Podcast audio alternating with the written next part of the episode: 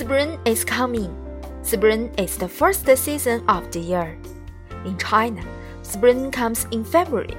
It is still cold, but it is getting warmer and warmer. The days get longer and longer. The leaves on the trees begin to turn green.